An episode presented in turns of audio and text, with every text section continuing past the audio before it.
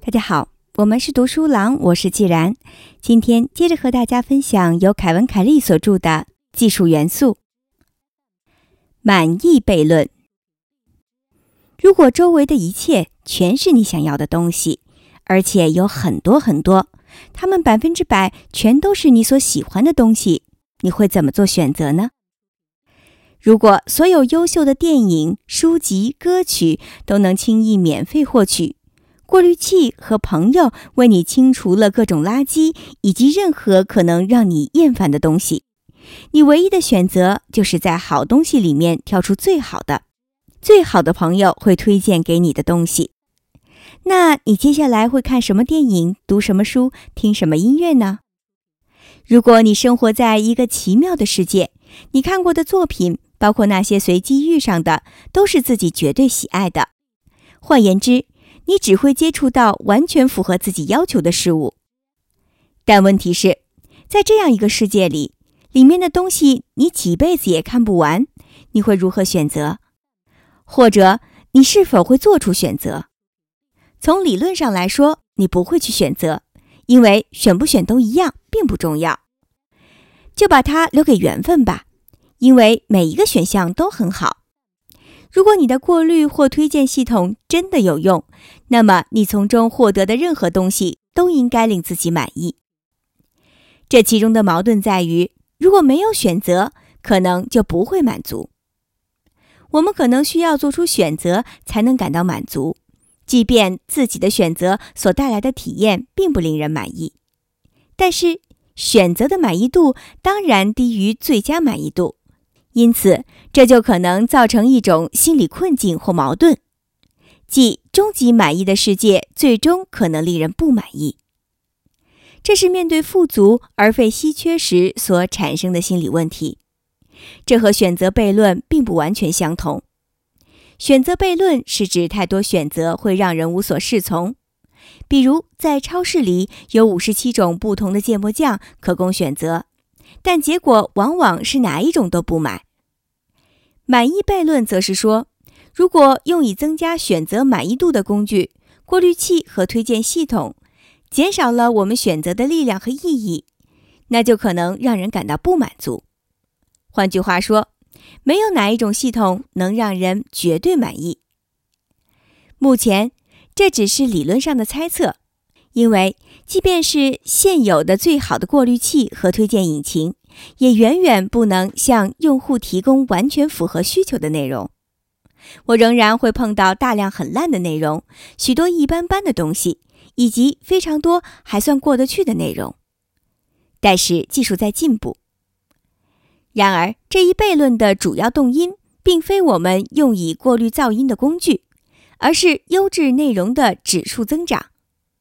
新的工具使得创作一本书、谱写一首歌、制作一段视频和设计一款游戏变得越来越容易。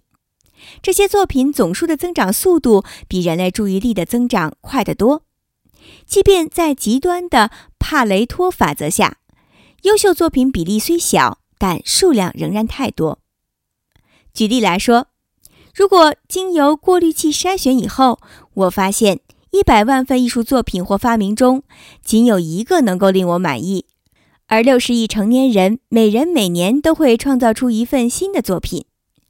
这也就是说，每天会产生十八个令我疯狂喜爱的作品或发明。优秀的东西太多，我无法消化，而且实际上，在某些形式的创作和发明中，满意作品的比例可能更高。假设从古至今。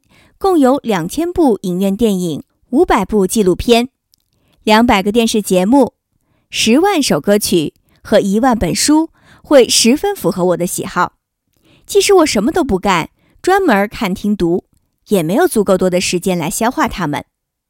但是如果筛选和推荐工具能够只把这些作品呈现给我们，让我们选择，那么怎样从这些已经筛选过的作品中再做选择呢？虽然我们现在离全球所有成年人能进行艺术作品分享和创新这种情景或许还很遥远，但我们已经可以看到，丰富的优秀作品在堆积。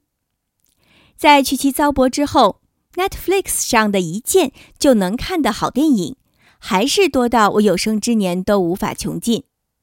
那我要看什么呢？Spotify 和其他在线音乐服务商推荐了大量能令我飘飘欲仙的美妙音乐，即便我无时无刻、随时随地都在听，这辈子也听不完。那么我接下来听什么呢？谷歌只要八分之一秒就能搜出所有已出版的书，协同过滤、朋友推荐以及更好的亚马逊引擎将会筛选出对我来说最好的一万本书。那我该读哪一本呢？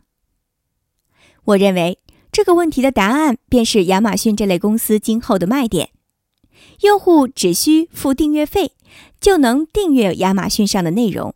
并以指定的价格阅读世界上所有的书，你想读的书基本就等同于免费，因为你不用再额外付费购买。电影销售 Netflix 或者音乐服务提供商 iTunes 也是一样，你不必购买单个作品。